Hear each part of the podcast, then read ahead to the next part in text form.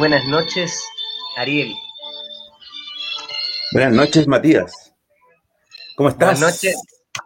Feliz, feliz. Feliz porque, porque soy del Audax. Feliz. Porque la Audita nos regaló otro triunfo, pero es que importantísimo. Un triunfo que muchos pensábamos que nos podíamos marear en la altura, porque se dio todo en la fecha para que el Audax ganara. Se dio todo, todo, todo, todo. Y siempre cuando se da todo, cuesta un poquito más, pues. Así que, nada, primero que todo, todavía un poco eufórico llegando al estadio. Saludos a Carlitos Castro, Carloncho, Nicolás Salazar, Diego Esparado, Jimeno Teiza, Paulo Mesa. Buenas noches, chiquillos. Esperando que todos los que hayan podido ir al estadio hayan estado presentes en esta linda victoria del Audax ante O'Higgins. Ojalá que todos hayan llegado bien a su casa y se, hayan abrigado un poquito, porque verdad está bien helada la noche. Pero eh, ni un problema con respecto a lo que se disfrutó en la cancha, porque de verdad fue increíble, gol de Ochoa en un partido difícil, complejo, no estuvo tirado, no estuvo ganable así todo el rato, al final O'Higgins nos presionó mucho, pero ahí se demostró, de verdad, la eficiencia y, la, presencia de la defensa udina que estuvo impecable hoy día. Y, para, sí, para los medios perdidos, para los que están medio perdidos, Audax Italiano 1, O'Higgins 0, hoy día en el estadio de La Pintana, hicimos de local y quedamos punteros.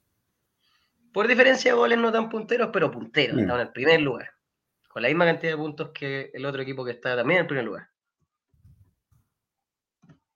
Pero así como dicen los chiquillos, todos muy felices, se ganó, que es lo importante, como dice Ítalo, Paolo y Ugara, eh, me dio un gol Ochoa, sí, Nicolás Salazar, de verdad. Oye, sí fue, o sea, yo lo vi en cámara lenta, lo vi, pero en cámara lenta porque... ¿De verdad? el primero fue una jugada, una... ¿Qué jugadón que se mandó Michael Fuentes presionando al lateral de O'Higgins hasta que le sacó la pelota? Después la, la centró para atrás y Ochoa la para y le pega. Yo pensé que le iba a pegar de primera. Y cuando la para, yo pensé que habían pasado como 200 años y le pega de manera espectacular. Así que, nada, de verdad, un muy buen partido de Ochoa, un muy buen partido también de Fernando Cornejo un buen partido del Joaquín, del Joaquín Muñoz al arco, Cerecea jugó bien, lamentablemente salió otra tarjeta, también vamos a hablar del tema de las tarjetas hoy día. Eh, Michael Fuente, para mí súper, súper bien. Siento que uno que no, se encontró tanto hoy día fue Montesinos, pensé que podía darnos mucho más, pero lo importante, como tú dijiste, como están diciendo todos nuestros audinos que están conectados ahora, mi querida madre también está conectada, José Miguel Bretti, bienvenido, no te habíamos visto por acá, Ricardo Maldonado, andaba con Parca Negrita, compa, y su camiseta. Oye, eh, ah, tengo que decir algo muy corto. Eh, estuve cantando harto rato el primer tiempo al lado de un hincha del Audax, que fue como que me saludó por el programa, y yo quería hacer como en el medio tiempo ese despacho, quería saludarlo y participar, y después no lo puedo encontrar. Así que, compa, si está viendo el programa, le pido disculpas. ¿Pero cómo se llama? No alcancé ni a tomarle el nombre, aparte estaba con mascarilla, entonces después lo estaba buscando y no lo pude ah, encontrar. Pero muy buena onda el compadre, aparte cantó todo el primer tiempo, así que lo felicito y felicito también a todos los que pusieron el aguante en la galería, que de verdad yo siento, o espero que el equipo siente este apoyo que le estamos dando, que de verdad, oye, volver al estadio fue increíble, así de verdad. Oye, mira, sí, qué bueno, qué bueno, yo no, pude ir finalmente, mucho trabajo, pero mira, eh, ahí tenemos tres nuevas personas que no lo había leído antes en los comentarios. Don Roberto Lillo, que estaba de los primeros comentando, nos estaba esperando hace dos horas. Saluda a don Roberto Lillo a Jaime Ramírez Arraño, también que nos saluda, y a, mira, y Andrés Leonardo Bravo Frutero. Eh, Frutero, ¿te suena ese apellido? Sí, pues de los hermanos Frutero. Que, los que fundadores de la rama de fútbol. La rama de fútbol en Audax Club Esportivo Italiano, cuando se llamaba Audax Club Ciclista Italiano. Sí. Eh, nada, todos bienvenidos. Mm, quería, disculpa Mati, quería preguntarle a, Andrés Bravo Frutero, sí que es pariente de los hermanos Frutero, que fundaron la rama de fútbol del Audax. Posiblemente. Si bien yo sé que no son familiares de los hermanos Fruteros, son Maribel Pauter, que está con nosotros, Jaime Ramírez, Matías González, Matías González, que parece que tenemos varios amigos en común, porque le está dedicando la victoria a un amigo mío que es de O'Higgins, con el que yo trabajé ah. años, muy buen amigo, el Oscar. Oscar Galarse también está presente, muy buen triunfo, Javier Rivera, Oye, chiquillos, de verdad, espero que más de alguno haya podido ir al estadio, ahora ya estén bien en sus casas, ya hayan disfrutado ese camino de vuelta. De verdad, yo iba con unos amigos del Audax y íbamos revisando la tabla, íbamos hablando de los partidos, de verdad. Es rico como volver a sentir ese, como, la entretenido. que se siente en el estadio. Y otra cosa no sé si les pasó, o no sé si se vio así por la televisión, pero A ver, el arbitraje fue horripilante, horripilante, horripilante. Pero es que malísimo. La guardalínea, el árbitro, ¿verdad? Todas las decisiones malísimas, malísimas, malísimas, malísimas, y de verdad estaba muy frustrado. Lo bueno es que uno está en el estadio, entonces puede soltar esa rabia y gritar, silbar, etcétera. Lo otro es súper incómodo el tema de la mascarilla, es súper incómodo estar en el estadio cantando con mascarilla. Eh, más, para ti que eres, más para ti que eres anti mascarilla. No, no soy anti mascarilla, pero fue como una lata, vos, ¿cachai? Y lo otro, y lo último, no sé si lo quieren comentar más rato, que también fue negativo, tanto hincha de O'Higgins en el estadio. Yo no tengo problema con la hincha de O'Higgins, pero se supone que estos partidos son solo para hinchas locales y se vio una gran cantidad de hinchas de O'Higgins, no sé, gran cantidad. Es más, te podría decir que cuando nos fuimos, vimos el bus de O'Higgins, o sea, O'Higgins llevó un bus, ¿cachai? Pero puede haber sido el bus del equipo. No, no, no, era bus de O'Higgins. Te lo ah, firmo 100%. El de la barra, no sé qué eran, pues, ¿cachai? Pero, ¿sabéis que hay una foto, hay una foto en Twitter donde se pueden contar? Eran como tres. Sí, no, si no eran tantos, pero a lo que quiero llegar, y mi frustración fue que intenté de, comprar la entrada para mi señora, para poder ir con ella, y ella no aparecía en el registro de hincha, y fue todo un tema poder comprar la entrada, y llego al estadio y hay más hinchas del otro equipo, entonces, eh, nada, pues, frustrante igual para... Es raro, sí. Yo también quería dejar un comentario de eso, que cuando yo iba a comprar la entrada, a mí me llegó un correo de que yo era abonado y que la tenía que canjear, pero yo no soy abonado desde el 2016, 17, desde que me fui de Chile, entonces yo creo que esta cuestión no anda muy bien, está medio al lote. Sí, puede ser al lote. Sí. Pero bueno, como dice acá, ah, sí me pasó, como dice Christopher Gómez, no importa porque se fueron tristes los hinchas de O'Higgins, eso es cierto. Sí. Han muy tristes porque se fueron a morir de frío. Y nada, pues fuimos hartos hinchas, como dice el Audino. No sé si el mismo el Audino de Audino en casa. Sí, debería ser el mismo. Sí, ahí también lo que está haciendo su video en el estadio. Si el Mati no le pone un 7-8 sería súper injusto. A Oli fue la segura también. Yo no le puse el 7-8 Yo le dije, yo estaba en el estadio y dije, si Ochoa hace otro gol, que estuvo cerca de hacerlo, ahí se gana el 7. Pero igual hoy día creo que Ochoa tiene la mejor nota que ha tenido en la historia de este programa. Y también se nota que el cariño de la gente, porque Ochoa hizo su gol y la gente empezó a cantar su nombre y siento que ah, qué bueno. Ochoa en el fútbol. Sé que ganó una Copa Internacional antes, pero de haber sido No se escuchó. No se escuchó que gritaban el nombre de Ochoa en la transmisión. Es que quizás no escuchaste bien, por eso. o puede ser que yo no escuché bien. Mm. Oye, y ahí nos comentaba, eh, se me olvidó su nombre, disculpa, em, Andrés Bravo Frutero, que sí, es solo única, solo hay una familia frutero en Chile. Así que. Mira, pura historia. pura historias. Pura historia Oye, Sí. Sí, me gustaría eh, que mientras vamos analizando el partido, intercambiemos, va a ser bueno esto, entretenido, intercambiemos perspectivas y puntos de vista desde cómo se vio el partido en la cancha y cómo lo vimos los que no pudimos ir en televisión. Así que va a estar bastante bueno. Vamos, vamos al tiro con primero la alineación titular. ¿Cómo se plantó el Audax en La Pintana? Que también hay que decirlo. No sé qué les pareció a todos, pero qué bueno que jugamos en La Pintana, un estadio cerca. O sea, difícil igual llegar por el tema de los tacos, etcétera, pero no es imposible como con respecto a Rancagua, ¿cachai? Si el partido hubiera sido la misma hora en Rancagua, difícil que yo hubiera podido ir o varios de los mm. que hoy día fueron el estadio y aparte siento que puede ir más gente, también es menos desgaste para el equipo y me imagino también debe ser más barato para el club, o sea, arrendar la pintana con respecto a, arrendar el, Teniente Rancagua debe ser harta la diferencia. Pero nada, pues creo que, o entiendo que seguimos jugando en Rancagua, así que acostumbrarse a eso. Y de todas formas, viene el partido con Católica, ¿cierto? Después viene con. El, partido con Católica es durante la semana a las 8 de la noche, pero el de Calera es en Rancagua, pero como a las 5 y media de la tarde. Así que está bien, bien accesible para poder ir en, para pegarse un viaje para allá. Entonces, accesible, pero es, ¿es en la semana o el fin de semana? No, pues con Calera es el fin de semana. ¿El fin de semana? Ah, mira tú. es día domingo. Ahí Sí. Y, la idea es que ahora todos los que ya estén más en conocimiento nos pueden también ir diciendo a los que les falta cómo poder registrarse en este registro de hinchas de Audax, para que no falte nadie más y, no por eso no vamos a ir al estadio. José Manuel dice domingo a las 20 horas contra la UC, pero yo tenía entendido que es en la semana, yo lo tenía como en la semana. ¿Tú, Ariel? ¿Lo tenía Yo también lo tenía como el como un jueves, parece. A ver, a lo mejor cambió. Mira, lo que yo tengo anotado en mi aplicación, que no creé yo, sino que ocupo es martes 7 de septiembre a las 8. Yo también. ya, se confirmó. Entonces, para que no nos confundamos, Día martes 7 a las 8 contra Católica y después domingo 12 de septiembre contra La Calera a las 5 y media en Rancagua. Domingo 12, ahí está, ahí está fácil para ir. Sí, ahí está mucho más accesible. Así que eso, ya que tenemos listos los próximos, como dice Matías González, Google dice martes, así que hacerle caso a Google. Y en la cancha hay que hacerle caso al Vitamina que planteó exactamente el mismo equipo que el partido anterior, solo que hubo un cambio de Labrín por Manuel Fernández. Eh, fue el único cambio por la en cancha. ¿Te sorprendió que Labrín volviera tan pronto con una 15 grado 2? Más que sorprender, yo sabía que Labrín iba a volver. Yo sabía que Labrín es, es crack. Labrín es crack y una 15 grado 2, para una persona como tú o yo, es algo grave.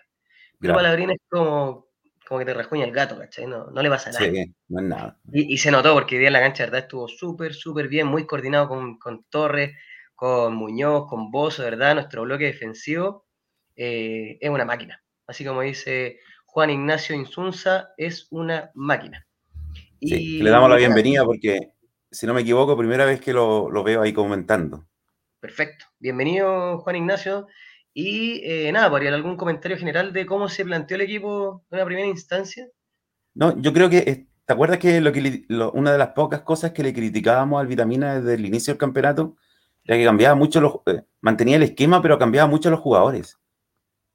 Y, nosotros decíamos, ¿te acuerdas que le está quitando, como que le entrega confianza, pero después se las quita de inmediato? Pareció lo que hacía Menellini también.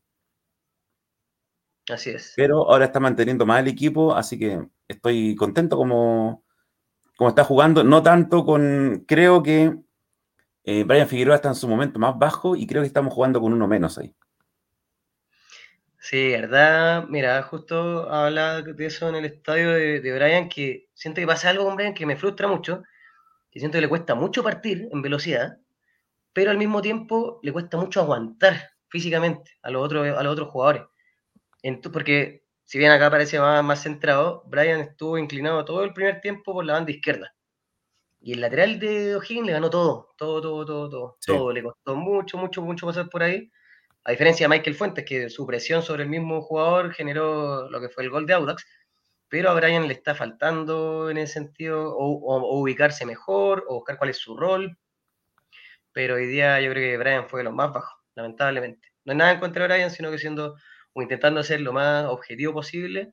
Brian de verdad fue lo más bajo, por el contrario, Cornejo, de lo mejor que vimos en la cancha, casi se manda un golazo, no sé si lo viste en, cómo se en la tele, pero fue un gol que parecía maradoniano. Onda, Ochoa, por ejemplo, crack, hoy día, bueno, se mandó un golazo, aparte andó súper bien en los tiempos. Siento que obviamente él, anda con un cambio más bajo, Ochoa, pero para el partido hoy día estuvo perfecto. Bozo también, para mí hoy día anduvo impecable en todos los sentidos. Entonces, el rombo del medio, siento que falta potenciar un poco la parte ofensiva porque si hablamos de los laterales y los centrales, aparte del arquero, todo el bloque defensivo de Audax para mí de verdad que es impecable, impecable. O sea, de verdad tenemos los dos mejores centrales del campeonato. Cerecea, lo único lamentable es el tema de las tarjetas, pero es un crack, juega a su propio tiempo, bueno, siempre va al choque, pero marca una presencia en la cancha que es súper importante y para mí Oliver Rojas está cumpliendo.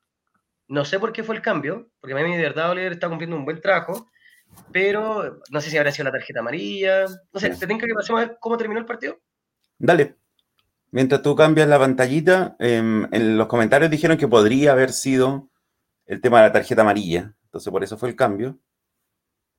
Y, sabes que, por ejemplo, el Leo Burgueño, el comentarista, eh, dijo lo mismo que comentamos la semana pasada.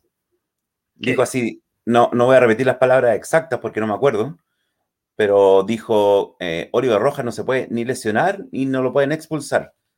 Porque es el... Y ahí el, relator dijo, porque es el único que tiene Audax para cumplir con los sub-20. Y Burgueño dijo, no es el único, hay más, pero que no han jugado. Y la presión completa está en Oliver Rojas. Yo creo que es, es complicado meterle una presión a un cabro sub-20, una presión tan grande. Pero después podemos ir conversando más a fondo eso. ¿Y cómo terminamos? Faunde entró de nuevo. Así es. Oye, saludo a Ignacio Plagues, o no sé cómo decir su apellido.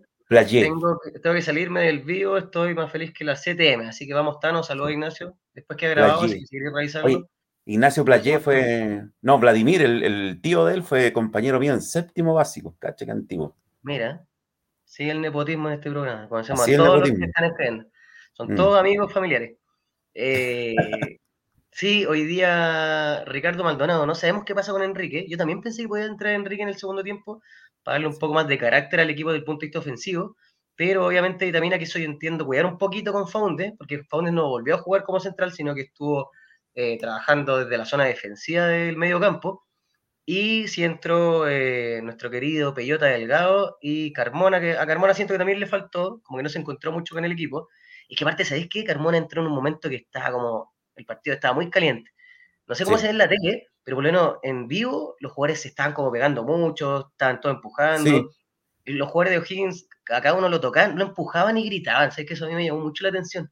Yo entiendo que te eso... una patada y grites. Mm pero que te empujen y grites ya es como, compadre. Eso también lo, lo hablamos la semana pasada, ¿te acuerdas? Que es como bastante generalizado en el, en el, futbolista que juega en Chile, que no puede ser que todas las faltas o la mayoría de las faltas sean, eh, salgas, te, salgas lesionado, te queden en el suelo por mucho tiempo, te peguen los medios gritos, no puede ser eso. Es, es demasiada simulación y también es, de, es demasiado el la diferencia física que tenemos aquí los jugadores que juegan en Chile, ya sea extranjeros o chilenos, con, con ligas más competitivas. Por eso somos la peor liga de Sudamérica. No sé si somos la peor de Sudamérica. Pero, si salió otra vez la estadística a fin de año el año pasado, fuimos la peor de Sudamérica. Sí, pues el año pasado, pero es que ahora la Audax está jugando mucho mejor. Ahora, y eso sí, ha como cinco puestos, ¿ya? Eh, para cerrar un poco el comentario, me gustó cómo entró Delgado, entró como con ganas, ahí tuvo una jugada que podría haber sido un gol.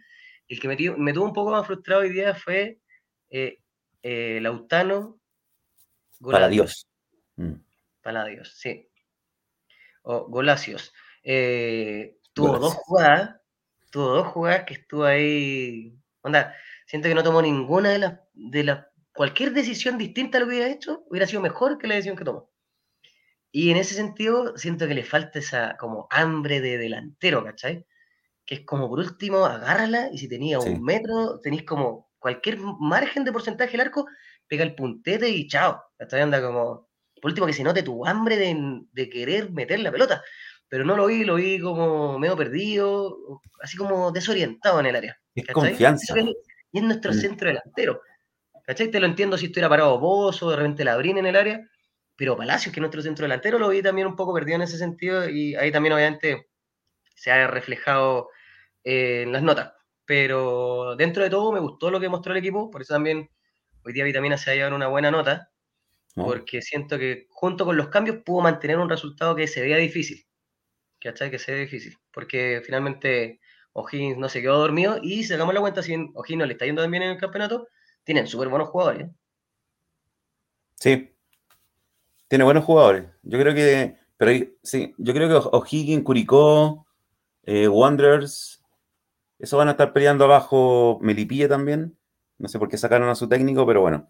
Me gusta. ¿Quién le pone esos sobrenombres? Golacios, Paladios. ¿Tú? No sé. Hoy día se me ocurrió Golacios, pero. Está bueno. O te los robas de Twitter. Porque hay gente que se los roba de Twitter y los publica en Instagram y viceversa. Yo soy el que se los roban. Ah, ya. Siempre me gusta inventar nombres así como ridículos y pues no, hay, no hay problema. Oye, te invito, Matías Simadón, a pasar al 1 a 1. Vamos al one to one. Eh, Linquemos el diente. Vamos con las notas.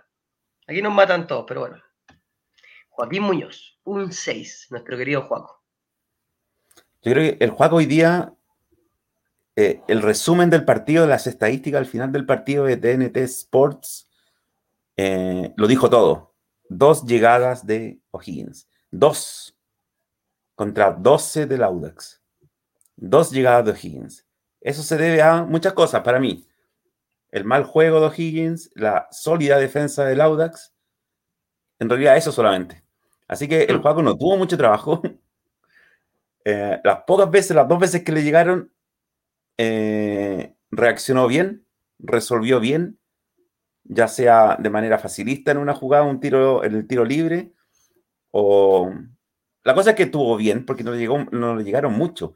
Y eso es lo bueno porque le está, eh, está agarrando una confianza que yo creo que no ha tenido nunca el Juaco, eh, que es una mezcla entre la solidez defensiva del Audax y cuando, él, cuando le llegan, él responde bien. Así que está muy bien el Juaco para mí. Súper. Antes de hablar del juego, Javier Atavia pregunta una duda eh, que no se percató en qué posición entró Faundes.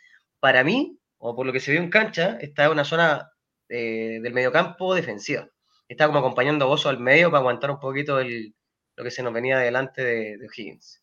Sí. Eso es lo que yo vi en cancha. Si alguien me puede como corroborar o, pensar algo o decir algo distinto. Es más, incluso yo creo, creo que lo vi más atrás aún todavía.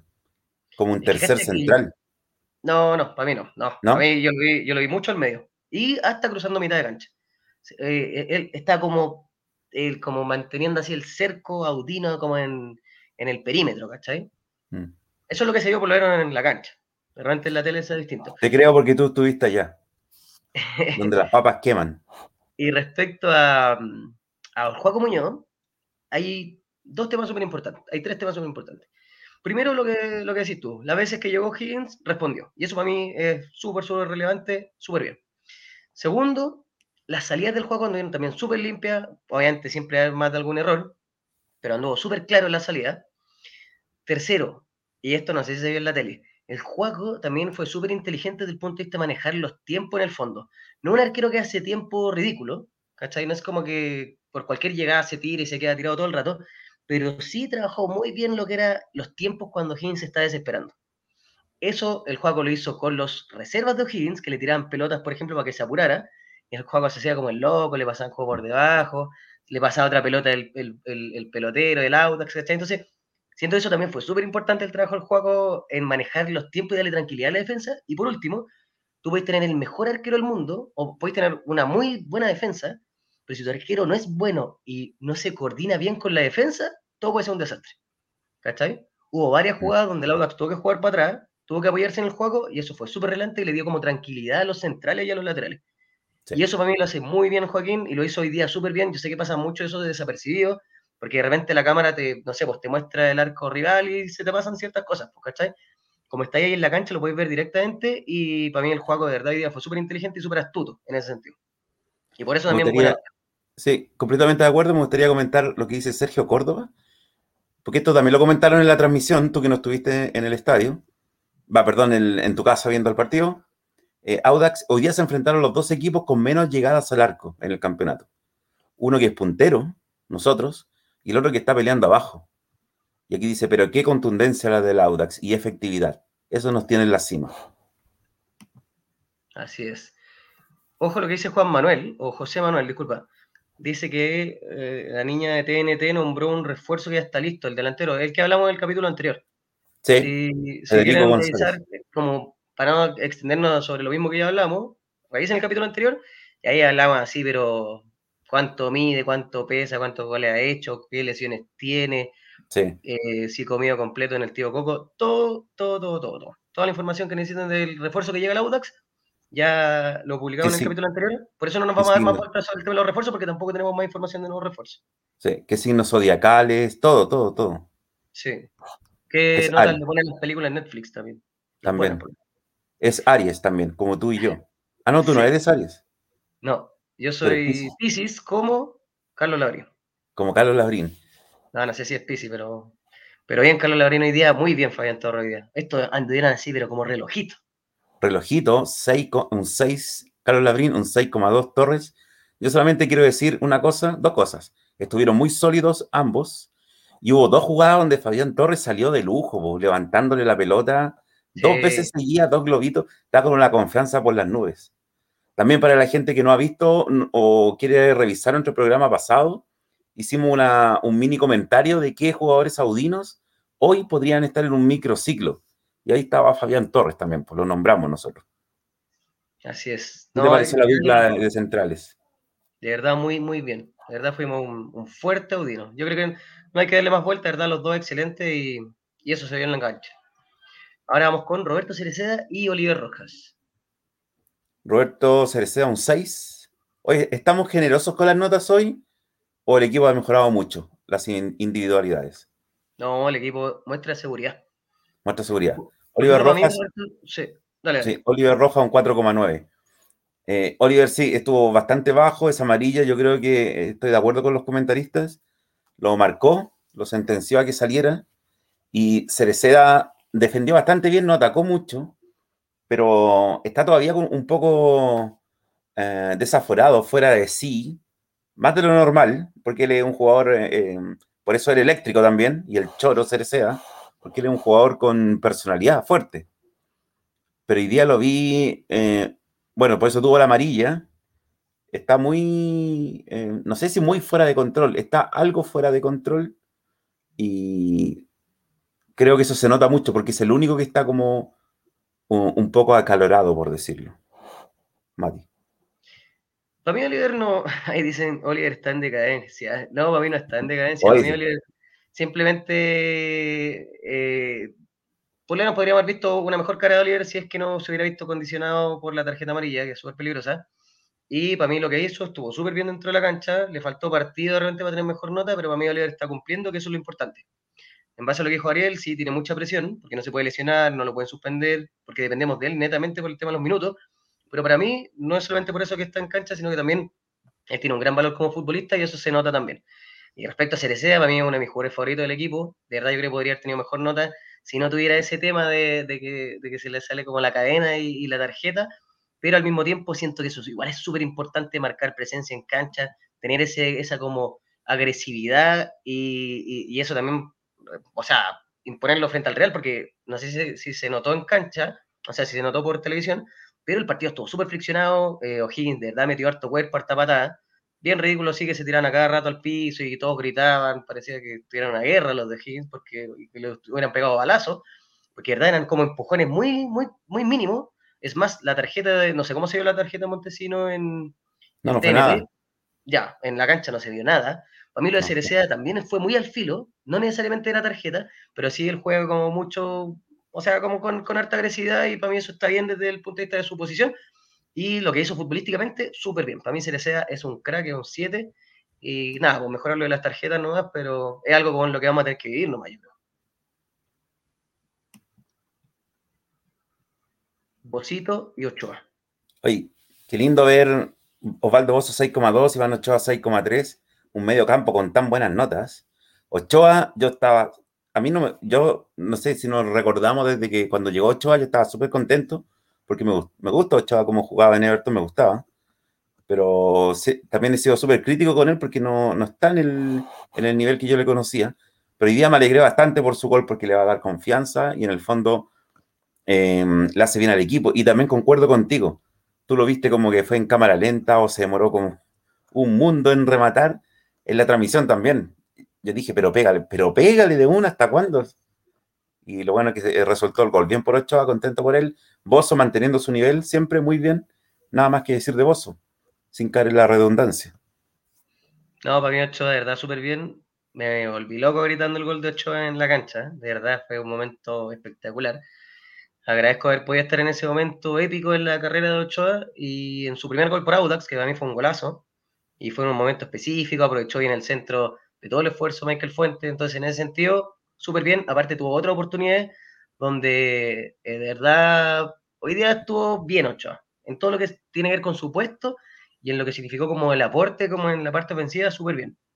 Y Osvaldo Bozo para mí también un 7.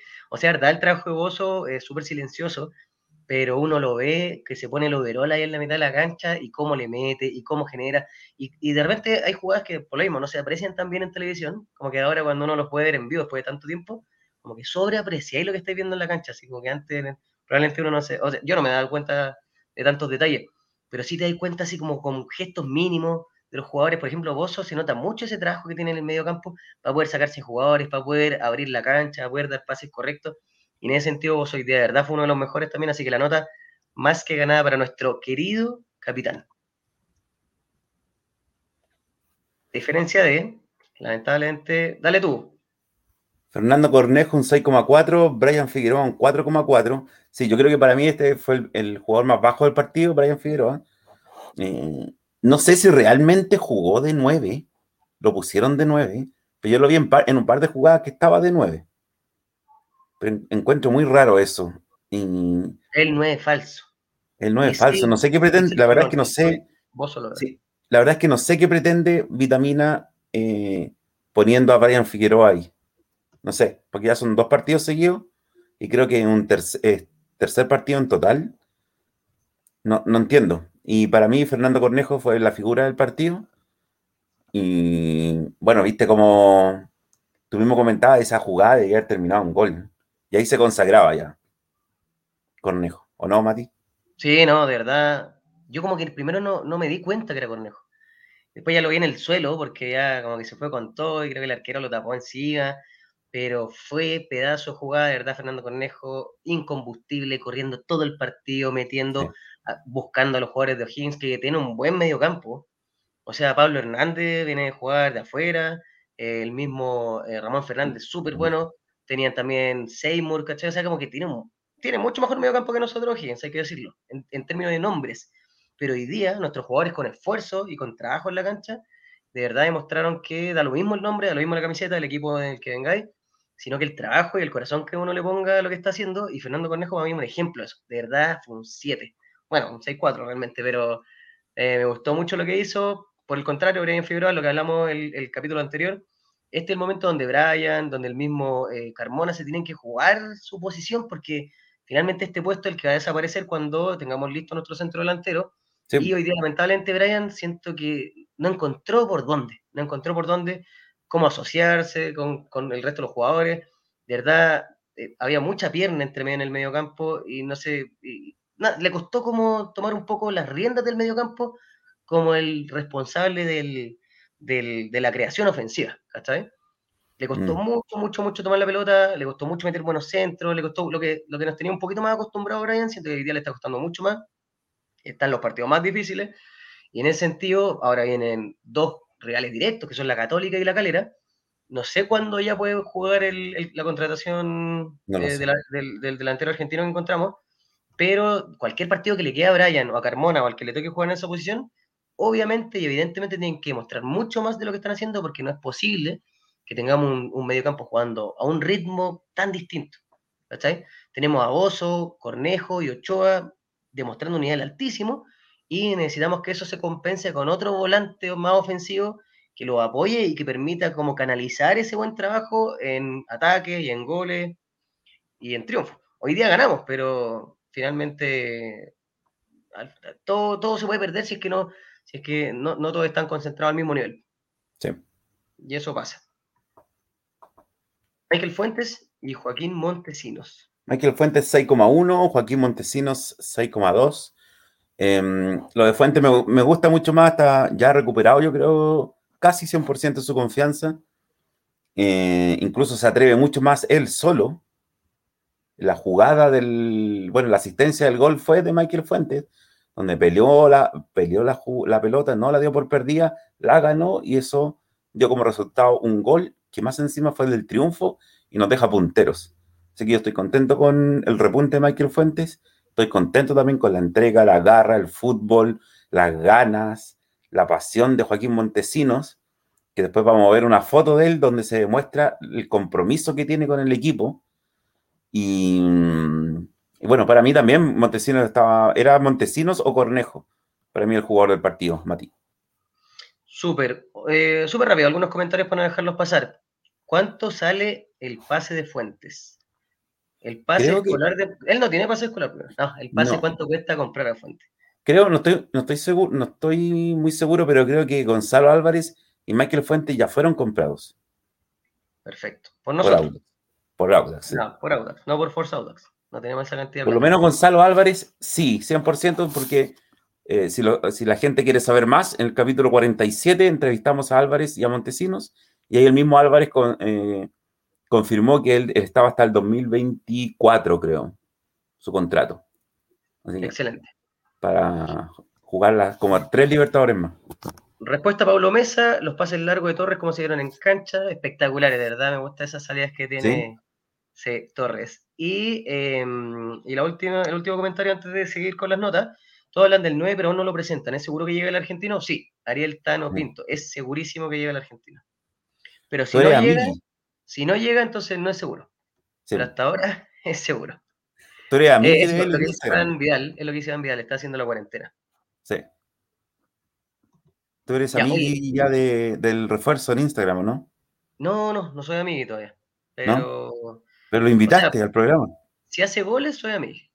Si no hace goles, también soy amigo si me caen bien todos los jugadores de Audax. Sí. No hay problema. Los queremos Total, a, cambio una camiseta, lo que sea. No, es que yo creo que ningún futbolista del Audax me ha regalado ninguna camiseta nunca. Así que nunca.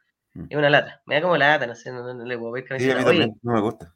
Ya. Eh, Michael Fuentes para mí de verdad crack, crack, crack. O sea, ese gol fue 50, 60% Michael Fuentes. La presión que, que puso sobre el jugador de O'Higgins fue fundamental para esa recuperación.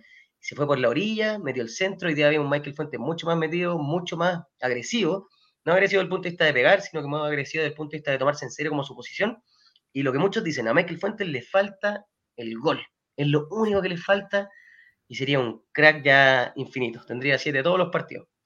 Con respecto al juego montesino, eh, hoy día sentí que el primer tiempo fue súper eh, mezquino para él, ¿cachai? O sea, como que las pelotas no pasaron por su lado, le costó mucho como meterse en el juego de Audax, se nota que el juego eh, le cuesta también hacer esta como combinación con los laterales, tanto con Rojas como con el Nico Fernández. No hay química, no se genera esa como complicidad como por el lado derecho. Y en ese sentido lo que tenemos de Montesinos como su esfuerzo personal por ir y sacar el partido adelante y correr y meter. Pero yo siento que Joaquín, desde el punto de vista de como eh, esa como potencia que tiene, si pudiera canalizarla mejor en conectar más con otros jugadores del equipo, más jugadas asociadas, un dos pases, algo más, yo creo que podría ser mucho más beneficioso para lo que hace Audax. Y en ese sentido, siento que el día de Juan puede haber sido mucho más, tiene igual una súper buena nota, pero eh, sentí que no fue el mejor partido de Montesino. ¿Te parece que damos los suplentes? Vamos. Esa era la mala palabra, ¿no? ¿O reserva? Eh, los compañeros que entraron en, después. Ya, los compañeros que entraron después. Doctor Palacio, lo que yo comentaba, de verdad, hoy día tuvo oportunidades, pero clarísimas, para poder ser el delantero que necesitábamos. Y siento que de las 40 opciones que tenía, tomó las, eh, como que no tomó ninguna. Como que se quedó esperando a ver qué pasaba, como que no, no se entró, no le pegó el arco, no pegó el puntete, no, nada. Entonces, en ese sentido, fue súper frustrante. A diferencia de Jorge Faúndez, que como ya lo reiteramos, entró en una posición defensiva, pero más asociada al mediocampo, Igual yo también vi súper entusiasmado a Jorge Faundes porque siento que, oye, un saludo a mi primo, Paul Michael Burry, que está, nos está viendo desde Estados Unidos. Así que un abrazo, primito, te quiero mucho. Espero que hayas podido ver el partido.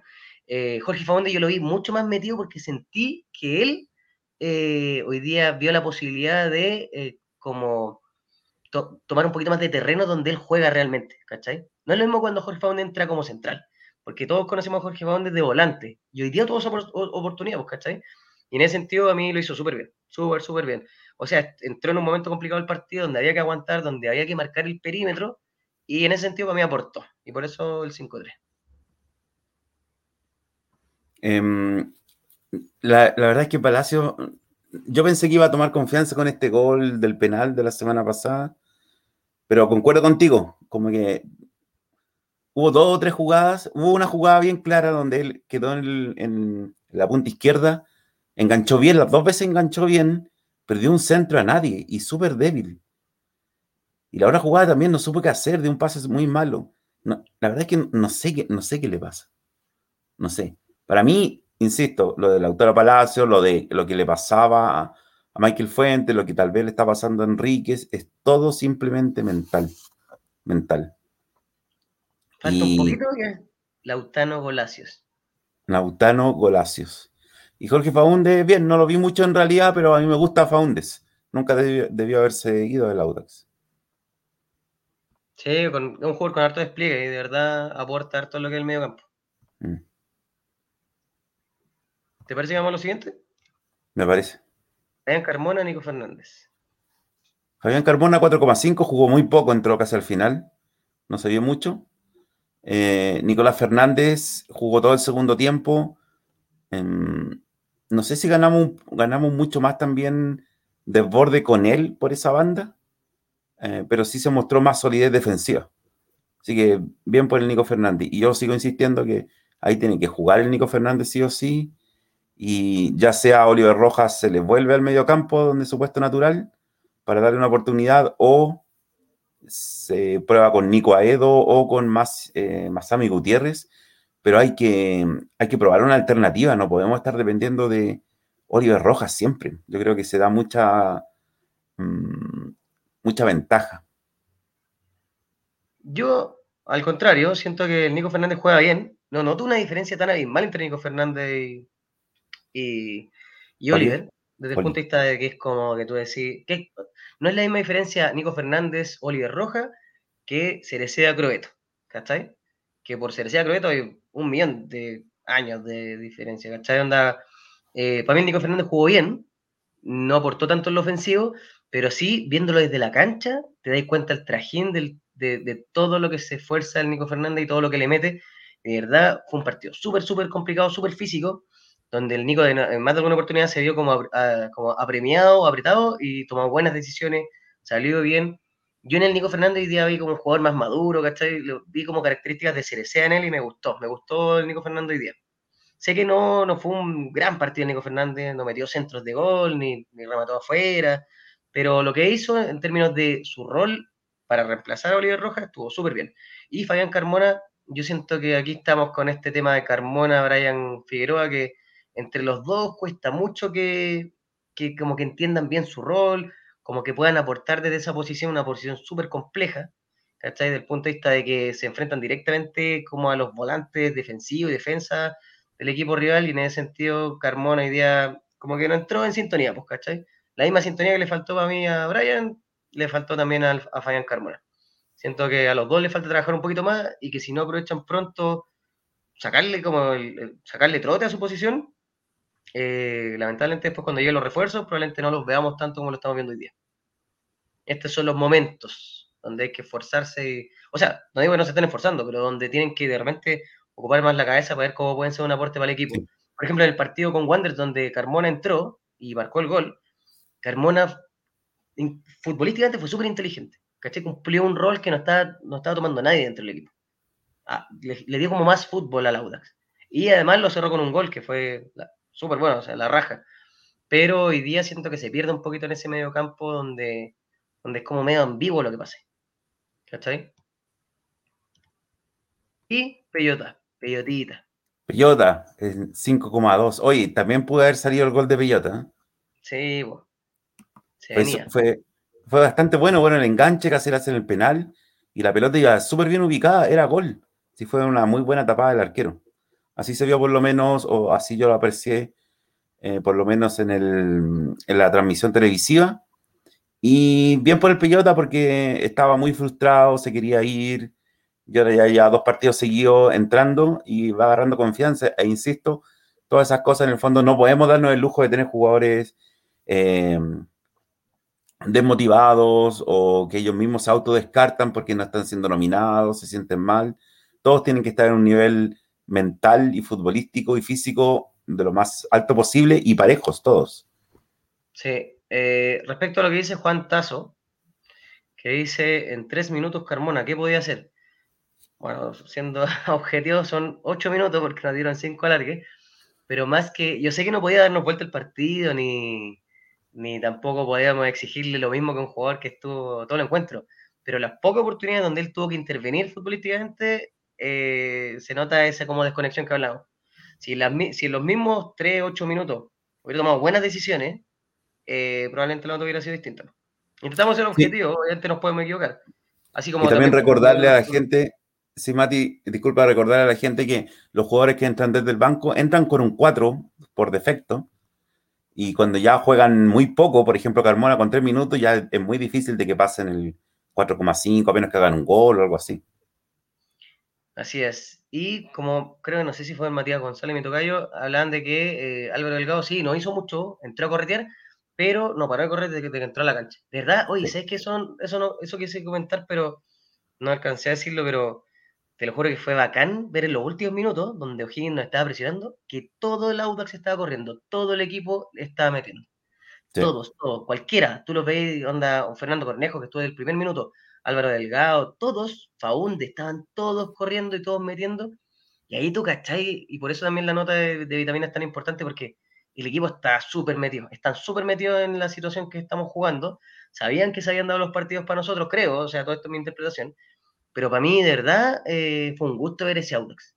Para mí, de repente, ya podemos perder, podemos empatar, pero no podemos quedarnos parados, ¿cachai? Anda, y día se ve un equipo que está correteando como loco a O'Higgins, y eso para mí también fue clave para, para llevarnos al triunfo. Antes que pasemos, Mati, al mejor jugador del partido, me gustaría, o a la nota de vitamina, no sé cuál va primero, siempre me confundo. Mejor jugador, me gustaría comentar lo que dice aquí Jorge Ávila Cubillos, dice, ¿qué sucede con Jorge Enríquez?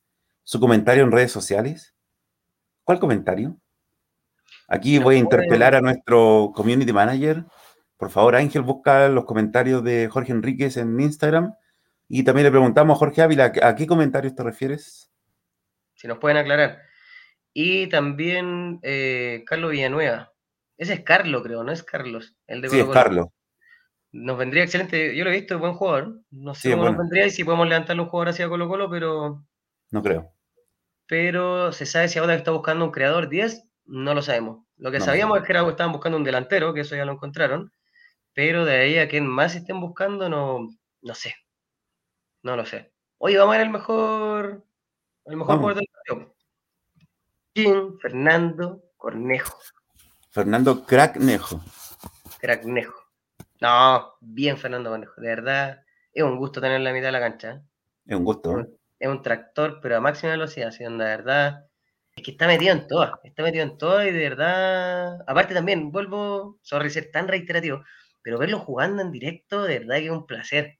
Desde ahí te das cuenta como la calidad que tienen estos jugadores. ¿Cachai? Sí, es distinto es como, o sea, de verdad te das cuenta que son buenos. Ahora, como que... ahora que fuiste hoy día al estadio, Mati, ¿vas a pensar en ir al estadio siempre y no ser hincha del, del TNT Sports? Sí, mira, yo siempre me he caracterizado de poder ir casi siempre al estadio, así que ah, intento mantener eso. Eh, Entonces yo no, te veía mucho en el estadio porque yo no voy. Sí, pues tú nunca fuiste. no, no, sí, haría el día cuando podía también. Aparte estoy tanto tiempo fuera y todo, pero Nada, fue un gusto. Aparte también otra cosa que no he comentado, pero fue un gusto ver igual tanta gente, ¿cachai? Así como, o sea, no solamente gente, sino que gente que conozco de tantos años en la galería, pues, ¿cachai? Ah, Verlos como están hoy día, mucha gente con hijos, eh, ¿cachai? O sea, por ejemplo, me encontraste con el alcalde de Budahuel en el estadio, pues, ¿cachai? Entonces, como ver cuánto tiempo ha pasado y volver a ver tanta gente, como que uno le tiene harto cariño ver tantos años en el estadio, es súper lindo, súper rico y aparte poder haberme ido viéndolo a todos con sus caras súper felices, debajo sus mascarillas, porque si no andáis con mascarilla, si no ah. te feliz, están todos, todos muy felices. En ese sentido, súper bien. También, como estuvo súper bien, eh, Pablo Sánchez hoy día un 6. Un 6. Un 6. Buena nota para vitamina. Porque sí, pues mantiene la coherencia del equipo, eh, le está dando esa confianza que el equipo necesita, no nos, no nos mareamos arriba de la tabla. O sea, perfectamente este podría haber el típico partido del Audax que se nos va toda la cresta porque la presión nos come. Y no fue así. El Audax entró con la mentalidad de ganar el partido. Y si bien no ganamos por un, por un margen muy amplio, sino que hicimos solo un gol, eh, de verdad, sí, fue como ir al estadio antiguo. Eso no, sé a quién se lo comentaba, pero me gusta la Pintana por eso, porque tiene como esa característica muy parecida al municipal de la Florida. Que, que en paz descanse. Lo comentaste aquí en el partido pasado, en el programa pasado. Eso. Sí, no, tiene esas características. Es, bacán, aunque hoy, obviamente hoy día estamos como en la galería al frente. Que alguna vez en la Florida estuvimos ahí para los partidos contra Cobreloa y Puerto Montt, pero mira a Mike Grondona que hoy día también la vi en el estadio. Sí, también se vio por también se vio por, por la señal televisiva, un beso a May, sí. Se vio al lado del Darío de Simplemente Audinos. Sí, eh, ah, mira, sorry, sí, un saludo al Darío que también estoy ahí compartiendo un rato. Les queríamos mostrar algo súper importante. Uh, a ver. La tabla. La tabla. Mira. Y mira cómo mira Montesino a la tabla. Mire ese juego Montesino. Intrigado sobre lo que va a pasar con esta Audax. Emocionado. Oye, pero estamos ahí arriba. Sí, estamos ahí arriba. Yo creo que, oye, saludos Velus también, eh, no, no, sé si lo hoy día, pero un abrazo también. Oye, hay un tema que tenemos que cuidar que son los empates, que si empezamos a repetir la historia de lo que pasó en el campeonato, la primera rueda, que salimos súper bien, el primer partido contra La Serena lo ganamos, ahora lo ganamos. El segundo partido contra Higgins lo empatamos, ahora lo ganamos. Y lo empatamos solamente porque se nos fue un penal, ¿te acordáis? Justo era Cerecea el que pateó el penal, y eh, nada, pues hoy día se dio el otro resultado, pues el triunfo. Entonces, si analizamos los partidos que vienen, habría, bueno, obviamente repetir lo que hicimos súper bien y mejorar el tema de los empates, pues, ¿cachai? Que al final lo que fue súper nocivo para nosotros es el tema de los empates. Tenemos equipos que están prácticamente al lado de nosotros, con muchas más derrotas, pero no empataron casi nada. Y eso, de verdad, tenemos que cuidarlo. Sí. Porque mira, estamos entre los equipos con más empates. Solo hay uno que nos. Eh, Guachipato. Ah, nos alcanzan a ver todos. No, no, pero tenéis Ñublense, ¿cachai? Pero son muchos. Entre los cinco primeros tenemos muchos empates. No puede ser. Y eso, verdad, ya no está, no está pasando un poco la cuenta. Para que tengamos cuidado con, con no empatar tanto, que de verdad nos va a afectar. Así que nada, audita, sigamos ahí arriba. Se nos vienen dos partidos directos, la Católica y la Calera. Así que, nada, grábense esta tabla. En algún momento lo dije, los partidos, no sé si te acordáis del campeonato pasado, uno miraba y buscaba el tiro al Audax abajo.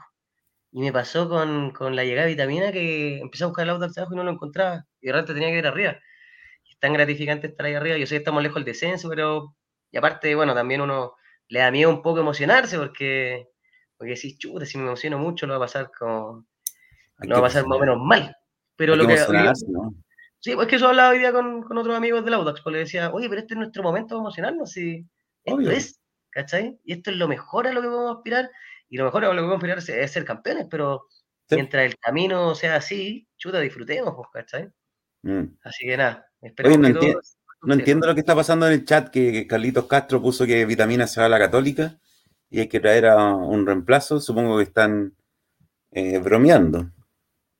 Sí, vitamina Algo que te voy a comentar, Ariel, que no es para nada, nada de broma, que es oh. bien serio. Voy a poner música de seriedad. Ya, por favor. Ahí está. Súper, súper seria, súper baja. Chiquillos, esto es algo complejo, que es las tarjetas amarillas en Audax. Uh estos son jugadores que están al borde de que no los podemos tener por tener otra tarjeta amarilla. Ahí vemos jugadores súper, súper importantes. No sé cuál de todos es más importante, pero son importantísimos. Nuestro goleador Torre, nuestro goleador Montesino, el eléctrico Cerecea, que sabemos que tiene esa tendencia por las tarjetas, Fernando Cornejo, que se está transformando en uno de los mejores jugadores del equipo, bueno, siempre lo fue, y Michael Fuentes también, clave hoy día.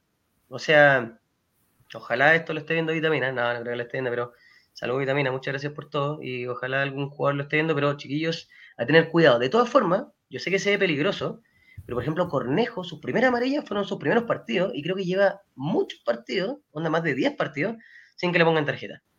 Así que si Cornejo puede, que juega al medio, que juega donde está el trajín, eh, de verdad yo creo que se puede. Michael Fuentes también.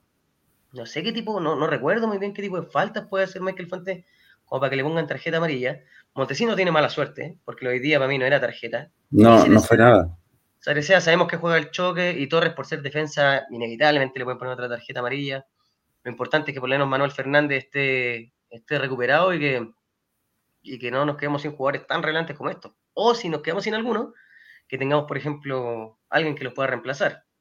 Cerecea no hay caso, porque está cruel. No, no, no hay caso. Montesino, ahí si tuviéramos un, gringo Álvarez activado, podría funcionar. Lo mismo que con Fuente. Y para Fernando Torres tenemos a tenemos a Manuel Fernández y Labrín. Fabián Torres.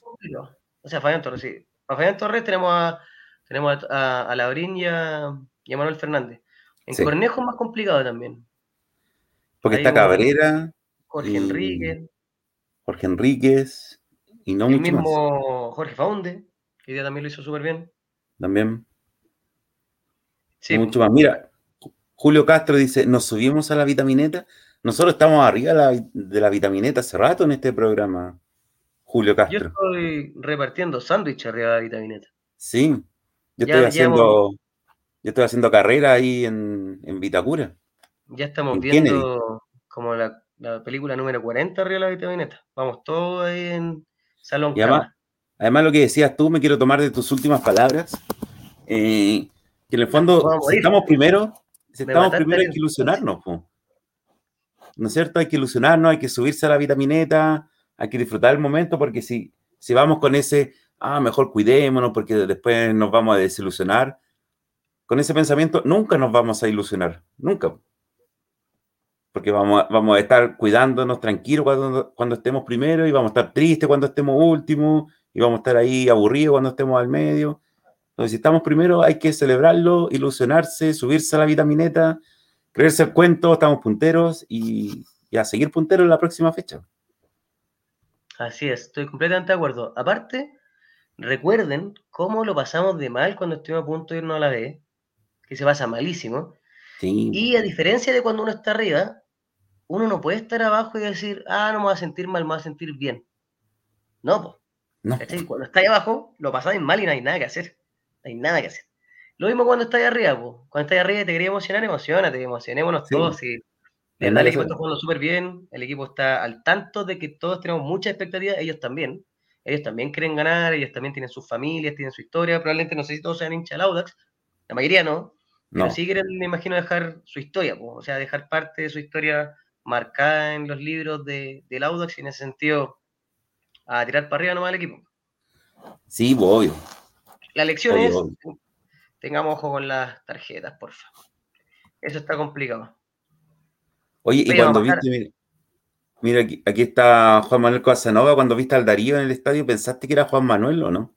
Le dije Juan Manuel, porque estaba en la mascarilla. Ah, ¿verdad? Me dijo, ¿qué pasa? No, no, no, así me di cuenta que era el Darío, característico. Aquí Jaime Caris se perdió la nota de Palacios. Y la nota de Palacios, Dios te, recuerdo. Para que se la recordemos. Vamos, Palacios fue un 4-9. 4-9. 4-9.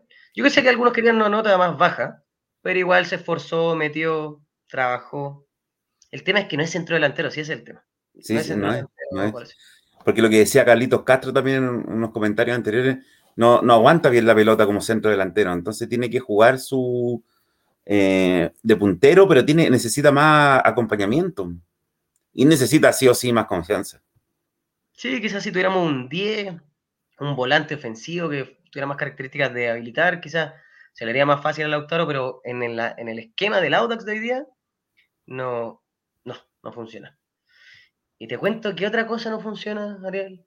¿Qué otra cosa no funciona? Otra, otra mala noticia. Nos fuimos a puras noticias negativas. Otra mala noticia. Sí, lamentablemente, el Audax italiano femenino eh, no clasificó a playoff. Adiós, playoff. Nos tomamos de la publicación de Audax italiano femenino, que dice garra goles, pero derrota. Caímos en Antofagasta por 5 goles a 4 y quedamos matemáticamente sin chance de acceder a la siguiente fase del torneo. Duele, pero hay que levantarse, el campeonato sigue y pelearemos cada punto. Vamos, las Tanas, el T con A que representa al Audax italiano, para el que están todos súper invitados a verlas allá en, el, en la ciudad de campeones. Yo no, Ariel, yo entiendo que tú fuiste a la ciudad de campeones, yo todavía no he tenido el, placer de ir. Entonces no sé si hay que pagar entrada, no sé si, si, tú te llegas y te echan los guardias, ¿cómo funciona eso? ¿Te, te reciben con los brazos abiertos? Tenemos un mini, un micro documental. Fuimos con mi sobrino, grabamos, fue una odisea porque nos fuimos caminando. Y bueno, vamos pronto a subir el micro documental para que vean cómo se llega al estadio, a la ciudad de campeones, o cómo no se llega, porque nosotros llegamos de la manera que no se tiene que hacer. Y, pero ahí va a estar entretenido cuando lo, publiquemos pronto. Súper. Así que, bueno, con eso también nos tomamos de la iniciativa de Ariel con nuestro querido community manager Ángel, que hace una pega excelente en Forza Audax. Y también los invitamos a ir a ver al equipo, a ir a alentar a las chiquillas, eh, si bien ya no clasificaron los playoffs, igual hay que darle nuestro apoyo para que sigan peleando en el campeonato y por lo menos se puedan mantener en la primera división. Así que nada, harto ánimo para ellas, porque sabemos que también se esfuerzan mucho y representan nuestra linda insignia del Audax Club Esportivo Italiano. Ariel, te hago un, paréntesis antes de pasar al siguiente tema. Ya. Que están hablando de qué jugadores se van del Audax y Seba Sagasti comenta que Paqui, nuestro ex DT, querría llevarse a Cabrera. Ah, mira tú. Sí es, aunque por lo que mostró Cabrera con Paqui, no sé si muchas ganas le den de irse a la calera. Más encima que acaban, acaba de perder la calera, le dieron vuelta el partido, nuestro archirrival, que igual fue beneficioso para nosotros. Pero nada, yo le recomendaría a Cabrera quedarse en el Audax porque a mí me gusta Cabrera y siento que un aporte en el medio campo. Sí. Bueno, ojalá que no se, ojalá que no se vaya. Ojalá que no. Y eh, una otra noticia que también es negativa. Bueno, estamos con el ambiente positivo del triunfo, pero les tenemos que contar una historia de un ex jugador de Audax que falleció hace muy poquito, el martes de la semana pasada, y es familiar de un muy buen amigo mío, también amigo de Ariel. Eh, y nada, pues acá les dejamos la información que eh, Rodrigo Salazar Urrutia, si pueden ver esa foto, aparece haciéndole un gol a la Universidad Católica. No puedo identificar bien qué estadio es, tiene pinta como un Santa Laura, tiene pinta de, de independencia pero nada, falleció la semana pasada, le mandamos un gran abrazo a toda su familia y queremos recordarlo a él como ex jugador de Audax italiano, estuvo entre los años 60 y 63, compartió camarín con Cicinho y además fue sparring de Audax para la selección italiana en el Mundial de 62. No sé si te acuerdas, Ariel, que habíamos comentado eso. Sí. Que el Sportivo italiano, que viene a ser como el paralelo del Audax de Argentina, jugó un partido contra la selección de Italia en el Mundial de Argentina algo que Audax no hizo y que podríamos haber hecho en el Mundial del 62, pero por lo mm. menos algo que fue súper positivo es que sí, jugadores del Audax fueron sparring de la selección italiana que estuvo en el Mundial del 62. Así que Rodrigo Salazar Urrutia, eh, que ahora descansa en paz, lo queremos recordar de esta forma. Le mandamos también un abrazo a su nieto, Rodrigo Salazar, que también todos conocen, como Cogure, como Sopas, como muy buen amigo Audino, muy buen hincha Audax italiano, así que eso, un pequeño homenaje acá en el programa porque Creo que Audax, no sé si mencionó algo al respecto. Y, eh, eh, Sí, Rodrigo era también era un buen, buen jugador de, los tuitanos. Así es. Bastante rápido, con, mucha garra. Jugó en Peto y Chalas también, ¿no? También jugó en Peto y Chalas, en Tuitanos.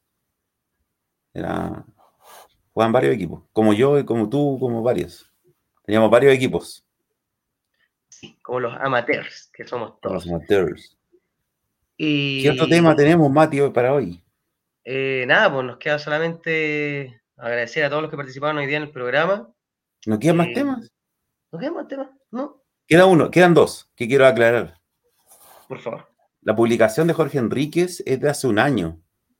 Así que no hay que, no hay que tomarla en cuenta. Pero igual hay que tomarla. Era cuando estábamos a punto de descender y lo criticábamos a él porque estaba en un nivel muy bajo y todo.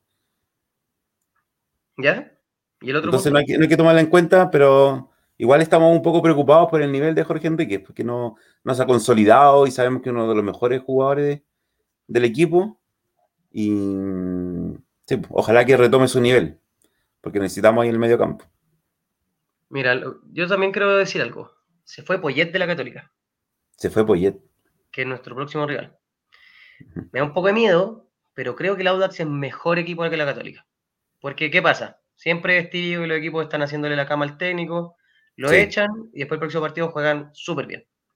Tenemos ese peligro, pero siento que el Audax hoy día es mucho más equipo que la Católica. En términos emocionales, en términos así como de todo lo que está demostrando el equipo en cancha y futbolísticamente es mejor. Y además a Católica le, van a sacar varios jugadores para la selección, jugadores importantes. Valencia. Valver Huerta, Valencia, eh, eh, Clemente Montes y Clemente Montes. Entonces, yo creo que tenemos posibilidades. Jugamos de visita, no es fácil. Especialmente lo que recordábamos hoy día con, otros amigos también ahí del Audax, que hace años, por ejemplo, jugábamos en el Monumental, hace muchos años atrás, y era un paseo, ir al Monumental. Siempre nos iba bien, nos iba súper, súper bien. ¿Cachai? Y en sacarlo poquito también. El Audax de los buenos tiempos Raúl Toro y años posteriores íbamos a sacarlo poquito, íbamos al Monumental y jugábamos súper bien y nos iba a la raja pero hoy día como que nos cuesta mucho más en esos estadios, así que esperar que este Audax de vitamina pueda romper esa mala racha, porque de verdad siento que este es el equipo que nos va a dar esas satisfacciones.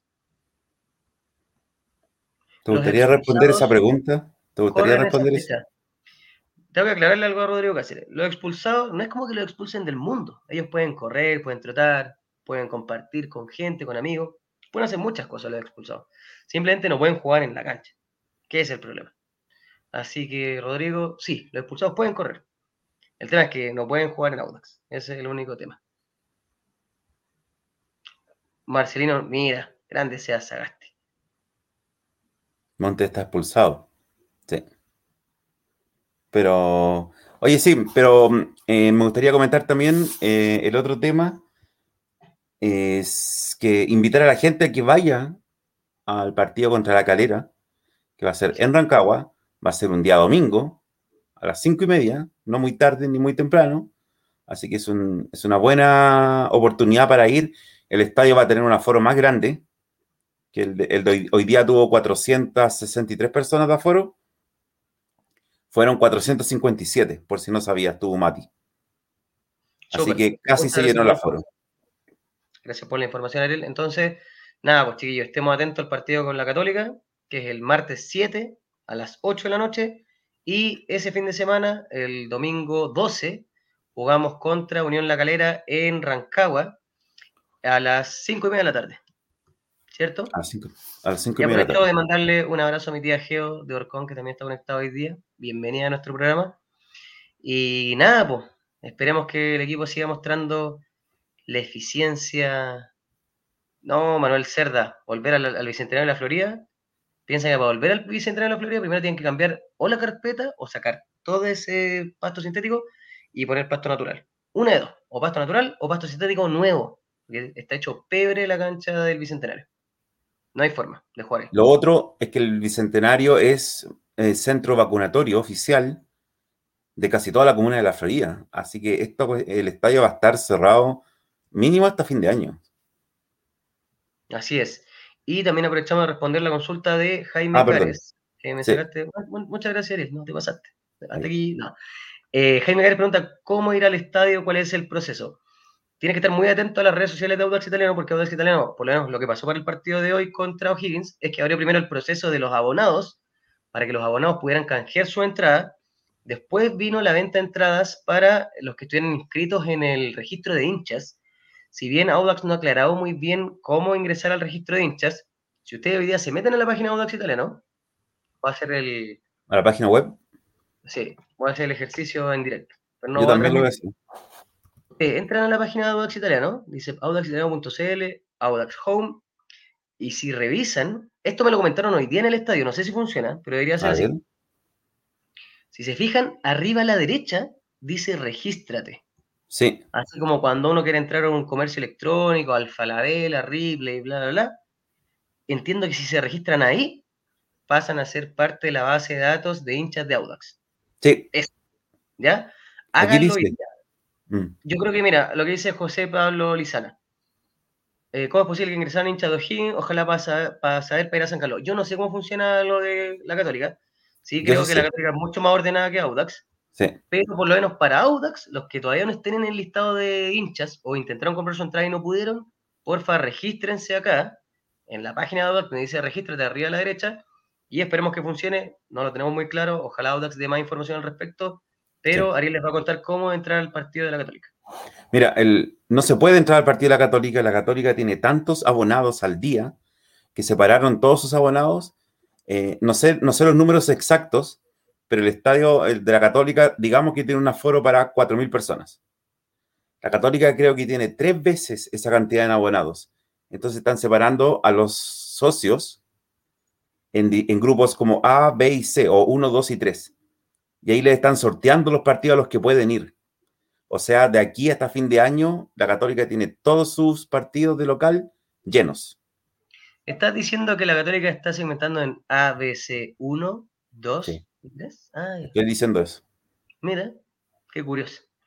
Pero ¿cuánto tiempo demora? Dice Diego Spadaro, porque lo hice y al menos no me funcionó para este partido. no sé Diego, si alguien, si alguien tiene la información, se lo agradeceríamos para poder aprovechar esta plataforma y difundirlo, porque tampoco nosotros tenemos la información. Yo he intentado contactarme con la gente de Audax para que nos den ese tipo de info, me responden algunas cosas, otras no me las responden, entonces no sé, no sé cómo lo vamos a hacer. Y saludos Fernando Pium Pium, que está muy feliz por. Qué buen, qué buen apellido, Pium Pium. No, hay buena foto esa de Rick and Morty. Eh, nada, por el creo que hasta aquí llegamos. No sé si tenía algún otro tema. Como el chiste, hasta aquí no más llegamos. Y no, pues, que eh, nos vemos el próximo martes. ¿Cuánto era? ¿Martes 9 o martes 7? El martes 7. Martes 7. Después del partido con la Católica, ojalá por un nuevo triunfo. Ojalá con un nuevo triunfo. Creo que ese mismo día también vamos con. Ya, ¿Qué? No importa. No, nada, nada. ¿Qué Parece que tenía algo que hacer ese día, pero no va a poder hacerlo porque juega Audax. Pero, eh, no, pues que también aclararles que teníamos una persona invitada al programa hoy día, o ya tenemos una persona confirmada para el programa, pero por el horario, si se fijan, son un cuarto para las 12 de la noche, eh, preferimos eh, correr la invitación por un próximo programa donde podamos tener un horario más familiar y, no dejar con sueño a, nuestro invitado. Así que eso, pues chiquillos, de verdad le agradecemos la sintonía de hoy día. Un abrazo grande para todos los que pudieron ir al estadio, para los que no pudieron ir al estadio, para los jugadores del Audax y para todos los hinchaudinos en general de todas las partes del mundo que hoy día nos vimos muy, muy, muy felices con este triunfo tan, tan lindo. Un pequeño comentario cortito antes de irnos, lo que dice Diego Espadaro, en el fondo, escríbanle a, las redes sociales del Audax, pregunten cuánto tiempo se demora, en, porque nosotros no tenemos esa información. ¿Cuánto tiempo se demora en activarse su suscripción o su registro a la base de datos del Audax? Pregunten eso si les tienen que responder alguna vez. Es, es su trabajo, así que les tienen que responder. Y, eso, ¿o no? Ojalá nos pesquen. Ojalá nos pesquen. Ya. Pues. Eso, chiquillos. Eh, nos vemos pronto, Mati, y adiós. Que estén bien a todos, muchas gracias. Nos vemos, hasta pronto. Un abrazo a todos. Hoy nos vamos, vámonos con la música de Rocky. Eh, ya dejamos Te pillé, te pillé, ¿eh? Sí, me pillaste mal, Escucha, este, Ariel, pero ¿por qué? vámonos, vámonos, con el meme de Montesinos. Me gusta, pero la foto completa. No, ya, aquí. Chao, chiquillos. Buenas noches. A descansar, a dormir felices, a dormir punteros. Un abrazo.